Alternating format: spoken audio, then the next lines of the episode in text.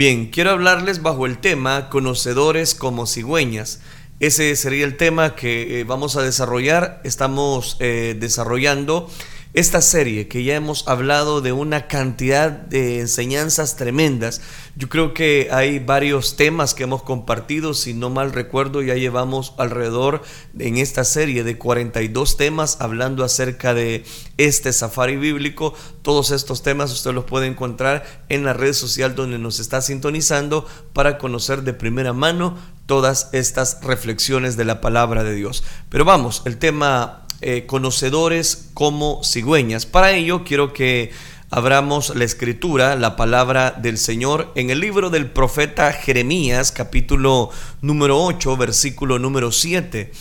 Vamos a leer la palabra de Dios en el libro del profeta Jeremías, capítulo número 8, versículo número 7 dice la palabra del Señor, específicamente en Jeremías 8:7. Aún la cigüeña en el cielo conoce su tiempo, y la tórtola y la grulla y la golondrina guardan el tiempo de su venida. Pero mi pueblo no conoce el juicio de Jehová. Una vez más leemos Jeremías 8:7, aún la cigüeña en el cielo conoce su tiempo, y la tórtola y la grulla y la golondrina guardan el tiempo de su venida, pero mi pueblo no conoce el juicio de Jehová. Ahí, hasta ahí dejamos la lectura, la palabra del Señor. Con tres aves, específicamente la cigüeña, la grulla y la tórtola, Dios por medio del profeta Jeremías amonestó, amonestó a su pueblo, pues estos desconocían el juicio de Dios. El juicio que vendría por medio de la ciudad de Babilonia, Nabucodonosor y los caldeos invasores en el norte de la Palestina, también podríamos mencionar que abunda la cigüeña blanca que representa la piedad familiar. Como ya es habitual, necesito iniciar con algunas generalidades dentro de este animalito. En primer lugar, la cigüeña conoce muy bien su tiempo, es decir, la cigüeña marca bien ese tiempo. El término hebreo para cigüeña es anafa o hasidash y significa cariñosa o también se le traduce como piadosa. ¿Por qué razón? Porque ayuda a los agricultores como una depredadora al comerse los reptiles ¿Quiénes son los reptiles? Recuerde que son las lagartijas, los sapos, las culebras y son aquellos roedores pequeños que hacen daño a aquellas siembras, aquellas cosechas precisamente y eso los ha hecho amigas de esos pobladores, de aquellos agricultores.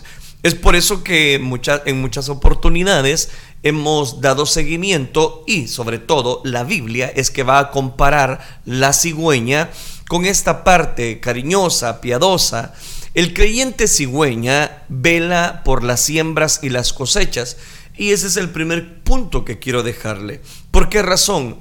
Porque aquel creyente cuida la siembra, debe de cuidar las cosechas espirituales de todo aquello que se quiere precisamente comer las semillas del Evangelio o las cosechas del Espíritu Santo en un corazón nuevo para Jesucristo. De ahí es donde quiero extenderme en este primer punto y es de que si la cigüeña conoce su tiempo, también apliquémoslo en el sentido de que la cigüeña está ahí para alejar aquellos roedores de las grandes siembras, de aquellas cosechas precisamente que el agricultor un día va a poder disfrutar.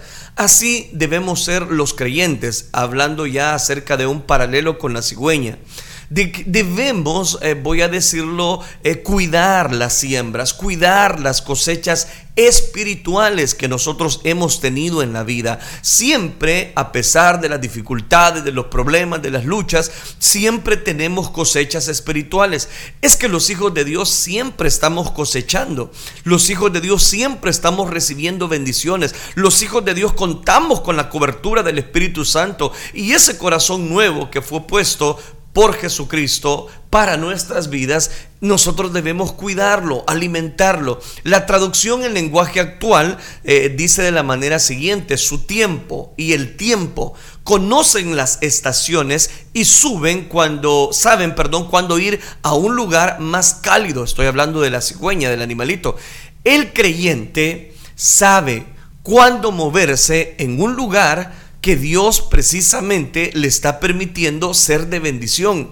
Está bien conectado con el cielo, está bien conectado con los propósitos que Dios tiene para su vida. Es ahí donde cobra mucho valor la enseñanza. Los cedros, también declara el libro de los Salmos, los cedros del Líbano, árboles que tú mismo plantaste, tienen agua en abundancia, en ellos anidan las aves, en sus ramas habitan las cigüeñas. Aquí le estoy citando el libro de los Salmos, capítulo número 104, versículo 16 al 17.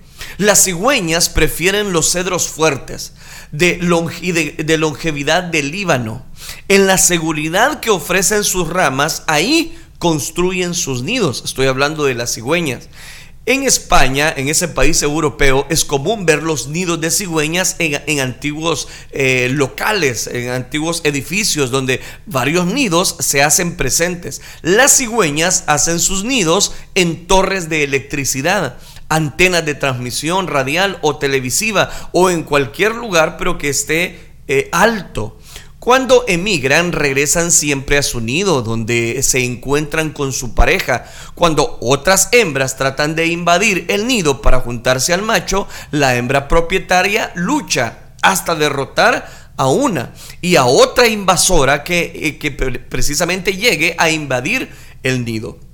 Son monógamos, es decir, de una sola familia, muy, muy conectadas a su nido. Las cigüeñas tratan, sobreprotegen eso nos habla también, aplicándolo ya a nuestra vida espiritual, nos habla de la importancia que cada uno de nosotros debemos cuidar nuestra vida. Debemos estar siempre cuidando nuestras viñas, nuestra vida espiritual, no cuidando eh, la vida de otra persona, sino cuidar nuestras vidas, cuidar precisamente la cosecha que nosotros hemos eh, tenido, de lo que Dios nos ha dado.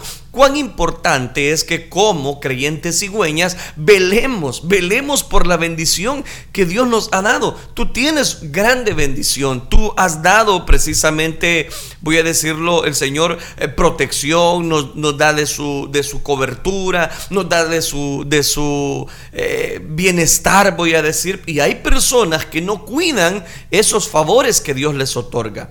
Vamos al, siguiente detalle y es que el creyente cigüeña cuida de su matrimonio. Es lo que estamos viendo, son monógamos. Llega otra invasora, otra cigüeña al nido y pues ella trata de sobreproteger a su familia. No deja que ninguna intrusa le invada su relación marital. Lucha, lucha. Ese es el problema hoy en día de los matrimonios, que muchas veces no oramos por la pareja, no oramos por el núcleo familiar que Dios nos ha dado. ¿Cómo nos acostumbramos a una vida de trabajo, a una vida de rutinaria, de hacer esto, de hacer lo otro? Se nos olvida la importancia de orar, de proteger. ¿Qué mejor arma que la oración para poder dar cobertura a lo que Dios nos ha dado? Lucha en oración. El creyente cigüeña lucha por sus hijos, por su familia. Lucha en oración, lucha en un ayuno, hasta que sean vencidas las debilidades, las tentaciones que buscan eh, sabotear aquel nido, que llegan intrusos, o por qué no decirlo, que llegan intrusas a aquel nido, pues a través de la oración, a través del ayuno que él hace, ese creyente cigüeña protege a su familia. Aquí es donde cobra tanto valor. ¿Cuándo fue la última vez que usted oró por su esposa? ¿O usted? ¿Cuándo fue la última vez que oró por su compañero de vida, por su esposo? ¿Cuándo fue la última vez que usted dedicó una oración? Dedicó un tiempo, tal vez no una larga oración, pero un tiempo para decirle, Señor, te ruego por esta persona, te ruego por mi familia, gracias por el techito que tú nos has dado, gracias por esto. No, no, lo que vemos no es así. Y por eso es que hay tanta ruptura familiar. Y por eso es que invasores llegan a los matrimonios. Y por eso es que estamos viendo cómo la compañera, el compañero de vida está solamente con el teléfono, mandando mensajes a un lugar a otro. No sabemos a quién lo hace. Entonces, note, ahí es muy importante que tengamos tiempos de protección para la familia. Y la única arma de protección es la oración y el ayuno. Dice Zacarías capítulo 5 versículo número 9. Alcé luego mis ojos y miré, y he aquí dos mujeres que salían y traían viento en sus alas, y tenían alas como de cigüeña. Oiga esto. Y alzaron la medida, el efa, entre la tierra y los cielos. Aquí he citado Zacarías capítulo 5 versículo 9. Este pasaje es el único en las Sagradas Escrituras donde se ve una visión de ángeles en manifestación femenina. Es la única vez en toda la Biblia. Esta visión describe a dos mujeres como alas, como de cigüeñas, ayudadas por el viento y volando entre la tierra y el cielo. Es importante mencionar varios aspectos, pero vamos por orden. El creyente cigüeña se arrima a buenos árboles del Líbano árboles de gran altura, de gran fortaleza, que den buena sombra. Busca creyentes que sean árboles buenos, bendecidos para tener un nido. Busca personas que ya, esté, que ya tengan más tiempo de estar en la iglesia, que tengan una suficiente madurez espiritual para que puedan ayudarte a orar, para que juntos puedan buscar de la cobertura de Dios. Siempre van a haber personas lindas, siempre van a haber personas preciosas que Dios va a poner a nuestro lado para que juntos oremos, para que juntos compartamos, para que juntos démosle, le demos la gloria a aquel que se la merece. Ese es nuestro Dios. Entonces, note, el creyente cigüeña debe de arrimarse a buenos árboles, debe de arrimarse a un cimiento. Claro, nuestro cimiento es Cristo, nuestra fortaleza está en Cristo Jesús, yo lo sé muy bien, como Pablo lo decía, no, si es que yo todo lo puedo en Cristo que me fortalece, pero necesitamos de personas que nos auxilien, que nos ayuden a orar, que estén con nosotros, que estén disfrutando de la cobertura, de la gracia de Dios también. Es más, que nos ayuden por el bienestar, por nuestro desarrollo, por nuestro crecimiento espiritual porque dos cabezas piensan mejor que una. La cigüeña también ha sido asociada con el mito de que traen los bebés. Ya, nos visitó la cigüeña, decimos, por estos lugares. Quizás se deba a que muchas cigüeñas hacían sus nidos en la Edad Media, cerca de las chimeneas. También porque en la primavera regresaban a sus antiguos nidos, sobre todo por el, el apego a la familia. Pero el cuento de las cigüeñas, específicamente, es solamente un dicho popular. Quiero darle una moraleja. Un labrador colocó trampas en su terreno recién sembrado y capturó a un número de grullas que venían a comerse las semillas. Pero entre ellas se encontraba una cigüeña, la cual se había fracturado una pata en la, en la trampa y que insistentemente le rogaba al labrador le conservara la vida. Te ruego, le decía, te ruego que me liberes. Te, ruego, amo que me liberes, decía solo por esta vez. Mi quebradura exaltará tu piedad. Y además, yo no soy grulla, soy una cigüeña, un ave de excelente carácter y soy muy buena hija. Mira también mis plumas que no son como las de esas grullas. El labrador, el dueño de la viña, riéndose le dijo, será todo como lo dices, pero yo solo sé esto. Te capturé junto con estas ladronas, las grullas, y por lo tanto te corresponde morir con ellas. Quien se asocia con el malvado, con él perece. Aquí es donde cobra mucho valor. Es importante que en tu desarrollo, que en tu crecimiento espiritual, tú, tú te apegues a personas que te van a ayudar a crecer. Siempre van a haber personas que desean el mal para tu vida, que están señalando solamente para desear el mal pero Dios desea que tú te rodees de personas que te van a ayudar en tu crecimiento espiritual, en tu desarrollo, en tu crecimiento, en, poder ver la estatura, llegar a la estatura del varón perfecto que Dios desea sobre nuestra vida. Es ahí donde cobra mucho valor esta enseñanza, específicamente cuando la cigüeña conoce su tiempo y ese tiempo es el que va marcando voy a decirlo, el camino que va trazando la bendición para esa, para, para esa cigüeña. Vamos al segundo detalle. La tórtola y la grulla guardan su tiempo. Recuerde que el texto base se encuentra en el libro de Jeremías y ahí es donde estamos sacando la reflexión de esta hora. Pero ahora bien, recuerde Jeremías 8:7, la tórtola y la grulla y la golondrina guardan el tiempo de su venida, pero mi pueblo no conoce el juicio de Jehová. Jeremías 8:7. La tórtola es familia de la paloma y es migratoria. En hebreo se llama tor y en griego tridón, trigón, representa la dulzura, eh, eh, la debilidad. El Salmo capítulo 74, versículo 19 nos dice, no entregues a las fieras el alma de tu tórtola y no olvides para siempre la congregación de tus afligidos. Estoy leyendo la versión Reina Valera. 1960, la que tenemos más apego. Salmo 74, 19. No entregues a las fieras el alma de tu tórtola y no olvides para siempre la congregación de tus afligidos. Aquí la tórtola representa la aflicción y la prueba del pueblo de Dios. Muchas veces nuestra alma se siente como una tórtola que es buscada por las fieras del averno, eh, de la desesperanza, de la frustración. Las tórtolas emigran a la Palestina, a la estación de la primavera y con su canto anuncian la llegada de la misma. Se han mostrado las flores de la tierra, el tiempo de la canción ha venido y en nuestro país se ha oído la voz de la tórtola. Cantares capítulo 2 versículo número 12. ¿Se está dando cuenta? En la Biblia encontramos versículos que tienen muchas funciones en cuanto a este safari bíblico. Mire lo que dice Cantares capítulo 2 versículo 12. Se han mostrado las flores de la tierra. El tiempo de la canción ha venido y en nuestro país se ha oído la voz de la tórtola. Recuerde que en, este, en esta reflexión estoy citando tres animales. Eh, es interesante. Ahora bien, Daniel en el capítulo 6, versículo número 10, también nos hace una referencia.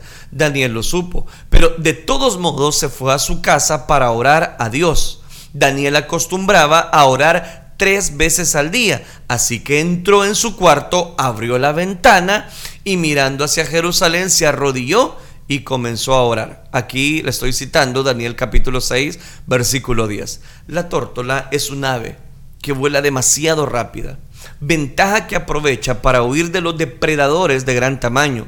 El creyente tórtola, viene la segunda aplicación, ante los demonios depredadores, alza el vuelo, alza el vuelo rápido en la oración. Y por eso citaba el libro de Daniel. La Biblia compara al creyente, al conocedor de la voluntad de Dios, lo compara con una tórtola. Entonces note, vuela. ¿Qué hace la tórtola cuando se ve en una aflicción? Cuando ve que depredadores van a tratar de, matarla. Entonces, ¿qué hace? Ante los depredadores, ante las eh, cuestiones que le vienen en una aflicción, dice que alza el vuelo. ¿Sabe qué tienes que hacer? ¿Sabe qué tienes que hacer tú? ¿Sabes qué tenemos que hacer nosotros? Alza el vuelo en la oración. La tórtola es un ave prescrita para los sacrificios en el Antiguo Testamento, y ya le voy a hablar acerca de eso. Pero esta ave vuela demasiado rápido, ventaja que aprovecha para huir de los depredadores de gran tamaño. El creyente, ante los demonios depredadores, debes alzar el vuelo rápido en la oración. La oración te aleja de tus enemigos, te aleja de los enemigos espirituales. La oración es precisamente la llave para que tú puedas dar cobijo, seguimiento a la voluntad de Dios. Y recuerde que la voluntad de Dios siempre es mejor que la voluntad que nosotros elijamos. Entonces note, la tórtola también es un ave que representaba sacrificio en el Antiguo Testamento. Abraham, por ejemplo, sacrificó una tórtola a Dios con una becerra, una cabra y un palomino para ratificar el pacto de Dios con él. Y eso usted lo puede leer en el libro de Génesis capítulo 15 versículo 9. Ahora yo se lo cito. Dice de la manera siguiente, y le dijo, tráeme una becerra de tres años y una cabra de tres años y un carnero de tres años, una tórtola también y un palomino. Oiga, qué interesante. Representaban también pactos. Representaba el pacto de Dios por medio de Abraham. Dios le está pidiendo qué tipo de animales. Y entre ellos está la tórtola. José y María presentaron una ofrenda a Dios, que era la ofrenda de los pobres, cuando circuncidaron al niño Jesús, que incluía dos tórtolas o dos palominos. Recuerde también que eso usted lo puede encontrar registrado, está más bien registrado en el libro, en el Evangelio según San Lucas, capítulo 2, versículos 21 al 24. Vienen José y María, eh, incluía, recuerde ese, ese, esa circuncisión, esos regalos de dos tortas o dos, dos, dos tórtolas o dos palominos, y eso demostraba que los presentes o regalos precisamente del oriente dados eh, al niño Jesús se recibieron después, lo cual pudo mejorar su condición económica porque pudo trasladarse. Pero leamos Lucas capítulo 2 versículo 21 para hacernos un amplio marco de referencia, porque es ahí donde encontramos valor en esta enseñanza. Veamos, dice Lucas capítulo número 2, versículo 21. Cumplidos los ocho días para circuncidar al niño, le pusieron por nombre Jesús, el cual le había sido puesto por el ángel antes que fuese concebido. Y cuando se cumplieron los días de la purificación de ellos conforme a la ley de Moisés, le trajeron a Jerusalén.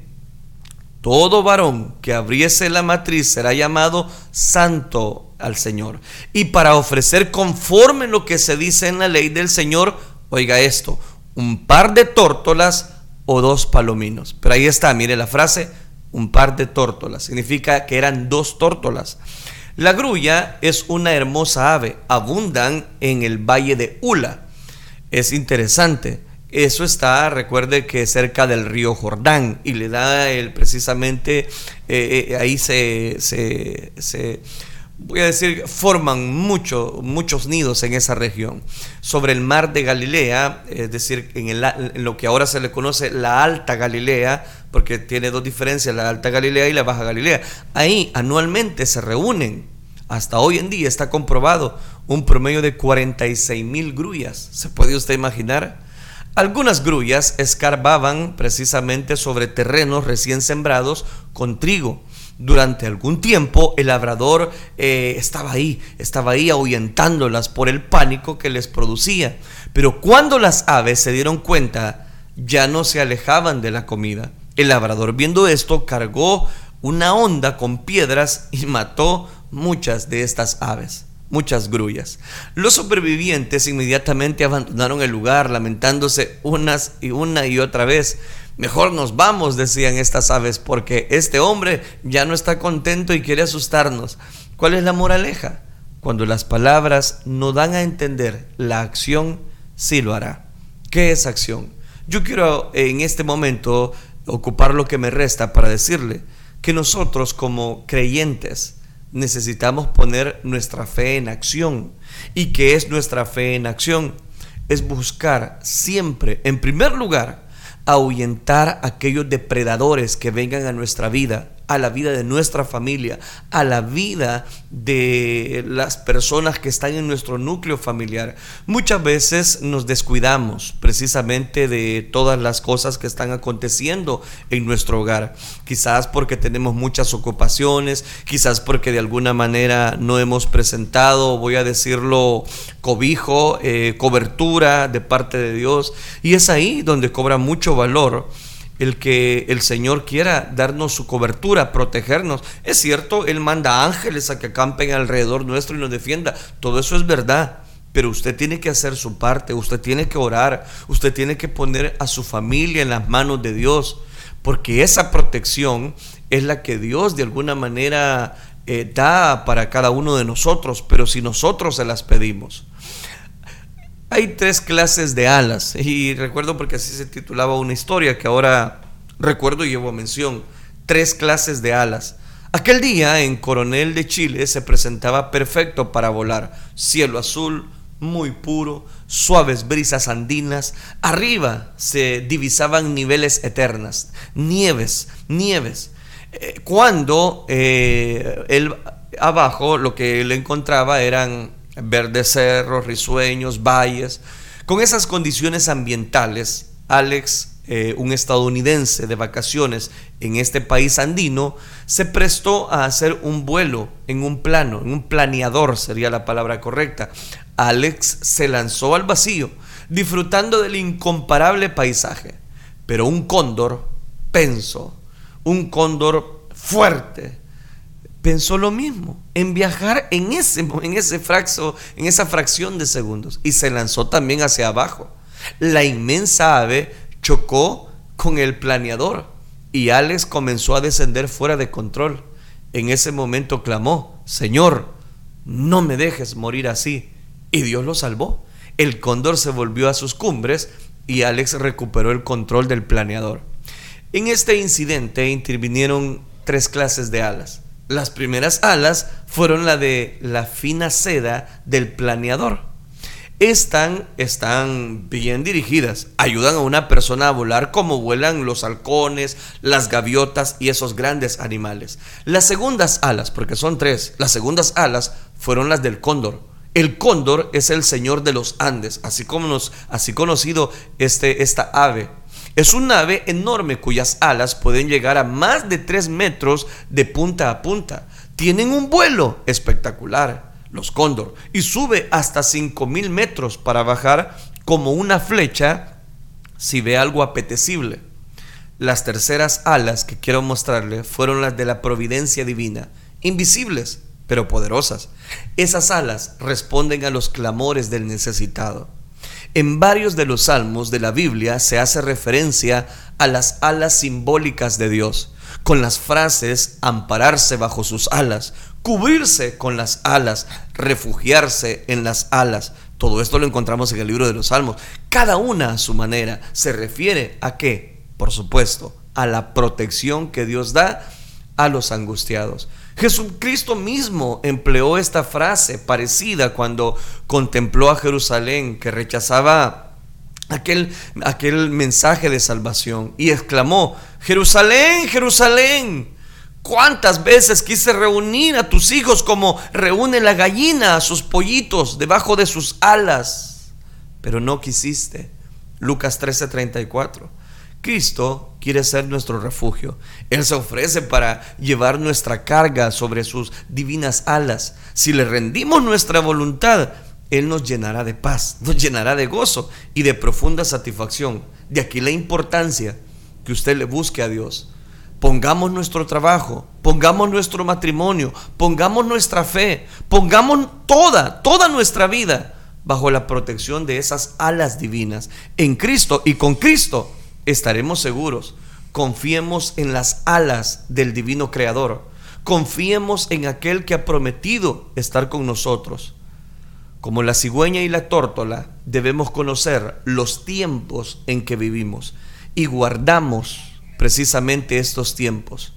En estos tiempos de necesidades muy profundas en la vida del ser humano, es que Dios nos llama a refugiarnos en sus, en sus alas. Anunciemos como la tórtola que la primavera de Jesucristo, el amado, se aproxima. Acerquémonos confiadamente ante el trono de la gracia de Dios y recibamos oportuno socorro para nuestra vida. Dios es el único que puede protegerte. Dios es el único que tiene cuidado y control de nuestra vida.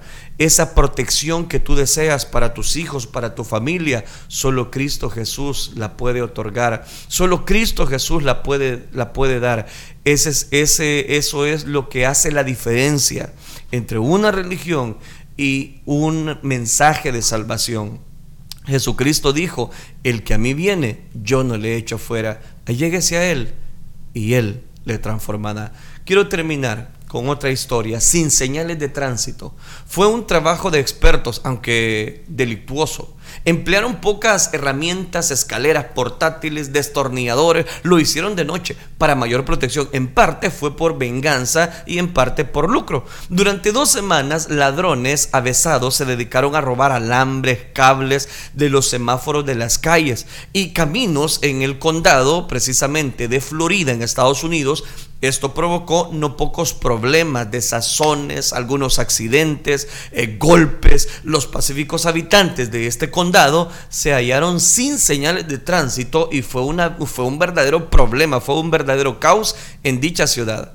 Andar por las calles atestados de tráfico y por autopistas donde los autos corren a más de 130 kilómetros por hora y no tener ningún semáforo, ninguna señal de caminos es casi aterrador sobre todo en países que sí se respetan las señales de tránsito. ¿Qué sería de la vida en las grandes capitales del mundo si no hubiese ninguna señal indicando, ningún cartel señalador? Uno no podría ni por dónde caminar. ¿Qué tal una ciudad que no tuviese señales y nos indicaría si una calle es de doble sentido, de doble vía, o si se debe de correr a 30 kilómetros por hora, o si se debe de correr a 100 kilómetros por hora, si tal localidad está a la derecha, si tal localidad está a la izquierda? La confusión y aún la muerte se, se, se llevan a tener mucho protagonismo en nuestra vida. ¿Y qué sería de la humanidad? Preguntémonos, sin Dios. Si Dios no hubiese puesto señales indicadoras para guiar nuestra vida espiritual, se sabe que nuestro cuerpo nos envía señales de alarma cuando algún órgano está enfermándose, empieza el dolor, pero el dolor es leve. Pero de pronto se han detectado otras enfermedades, el dolor se, se incrementa, se pone más fuerte. Así exactamente nuestra vida espiritual. Así unos grados de fiebre, un sudor nocturno, una palpitación del corazón, un dolor aquí, por allá, son señales de peligro que el cuerpo manda antes de que ocurra algo irreparable. Dios también nos da señales indicadoras para guiarnos en el camino de la vida. Nos ha dejado su palabra, los diez mandamientos, señales muy importantes, muy firmes. He aquí donde cobra mucho valor esta enseñanza. Esa protección Dios está dispuesto a, dar, a darla siempre y cuando nosotros tomemos en cuenta la voluntad de Dios para nuestra vida. Hay personas que siguen dando seguimiento a sus vidas, a su vida nocturna, a su vida pasajera, en una vida licenciosa, pero Dios es el que quiere tomar protagonismo en tu vida. De aquí la importancia que tú te aferres a la voluntad de Dios. ¿Y cómo aferrar? Ora por tus hijos, ora por tu esposa, ora por tu esposo, ora por los miembros de tu familia. Así como te he mostrado cómo estos animalitos, las cigüeñas, están ahí para poder ahuyentar a aquellos depredadores de aquellas, de aquellas grandes cosechas. Así no eches a perder la cosecha de tu matrimonio, no eches a perder las cosechas que tú has formado ese hogar. No eches, no tires por la borda por un momento de placer. Mejor da cobertura a lo que Dios te ha dado bajo una protección. Y esa protección está a través de la oración. Oremos entonces. Padre nuestro que estás en los cielos, te damos gracias porque tú eres bueno, misericordioso. Gracias por cada una de las personas que han estado pendientes de esta transmisión. Señor, sabemos, porque aún un poquito y el que ha de venir vendrá y no tardará. Pero antes de que tú vengas, Dios mío, ayúdanos a mantenernos firmes ante cualquier adversidad. Ayúdanos, Señor, a estar eh, cubiertos bajo tus alas. Que esas alas, Señor, estén protegiendo nuestras vidas. Que tu protección se establezca sobre cada uno de nuestros corazones. Ahora, Padre, guarda cada familia que nos ha escuchado. Aquellos que se han descuidado de poder orar por sus hijos, orar por los miembros de su hogar. Tú muéstrales a través de esta enseñanza que tú tienes un cuidado, un control de todas las cosas y que nada acontece a nuestra vida sin que sea tu perfecta voluntad. Gracias, Dios mío, por esta reflexión de tu palabra, el cual recibimos con mucho amor. Gracias te damos, Cristo Jesús. Amén, Señor, y amén.